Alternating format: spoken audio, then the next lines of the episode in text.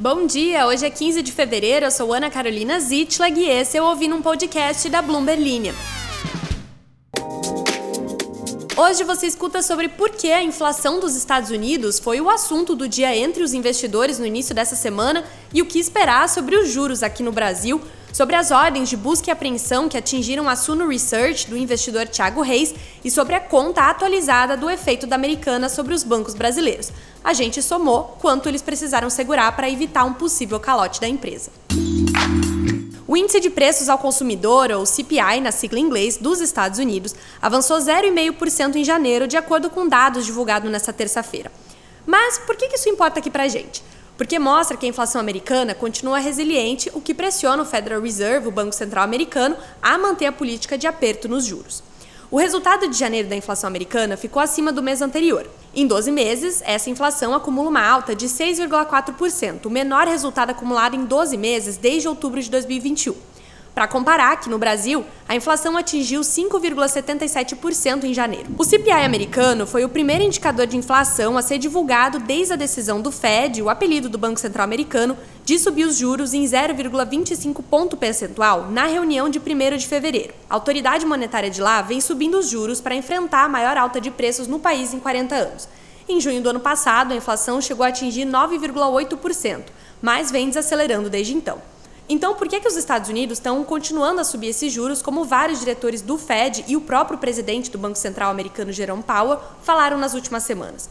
Porque, apesar das quedas, a inflação americana continua distante da meta de 2% de lá, o que sugere que os juros do país devem continuar elevados por um certo tempo.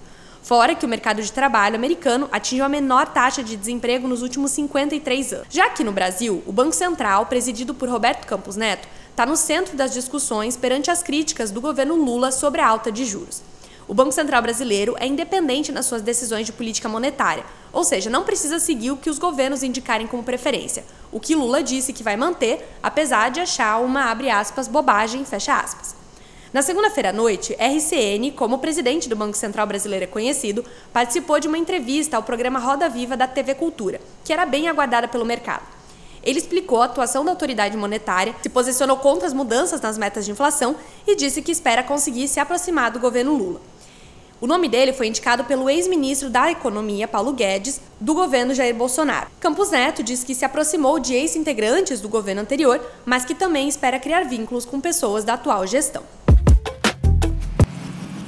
Próxima notícia. Os maiores bancos de capital aberto do Brasil reservaram 9,3 bilhões de reais para as perdas potenciais ligadas ao colapso da Americanas, que está se somando a um ambiente de crédito cada vez mais complicado no país. Enquanto os bancos não nomearam especificamente a varejista como a empresa responsável por maiores provisões em suas demonstrações de resultados, o impacto do declínio repentino da empresa após a descoberta de 20 bilhões de reais em inconsistências contábeis no mês passado é claro nos resultados do quarto trimestre.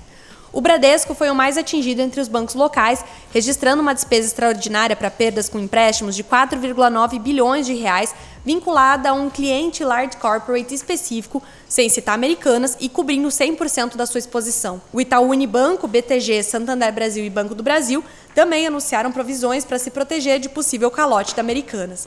A empresa divulgou uma lista atualizada de mais de 9 mil credores na sexta-feira, com um passivo total de 42,5 bilhões de reais.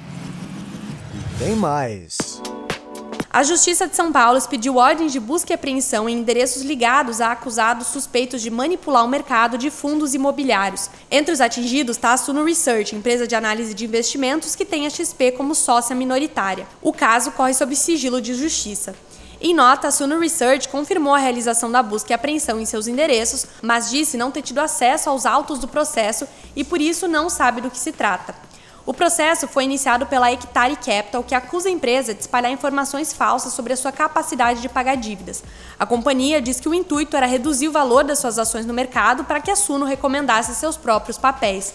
O fundo da Hectare, o HCTR11, por ser listado na B3, tem o seu preço definido pela oscilação e valor da negociação. Também foram alvos de busca e apreensão o fundador da Suno, Thiago Reis, e dois de seus analistas e influenciadores, Marcos Baroni e Vitor Duarte que gravaram um vídeo falando sobre um suposto risco de inadimplência da Equitare. Esse foi o Ouvindo um podcast da Bloomberg Linha. Não esquece de se inscrever para ficar por dentro de todas as notícias. Até a próxima!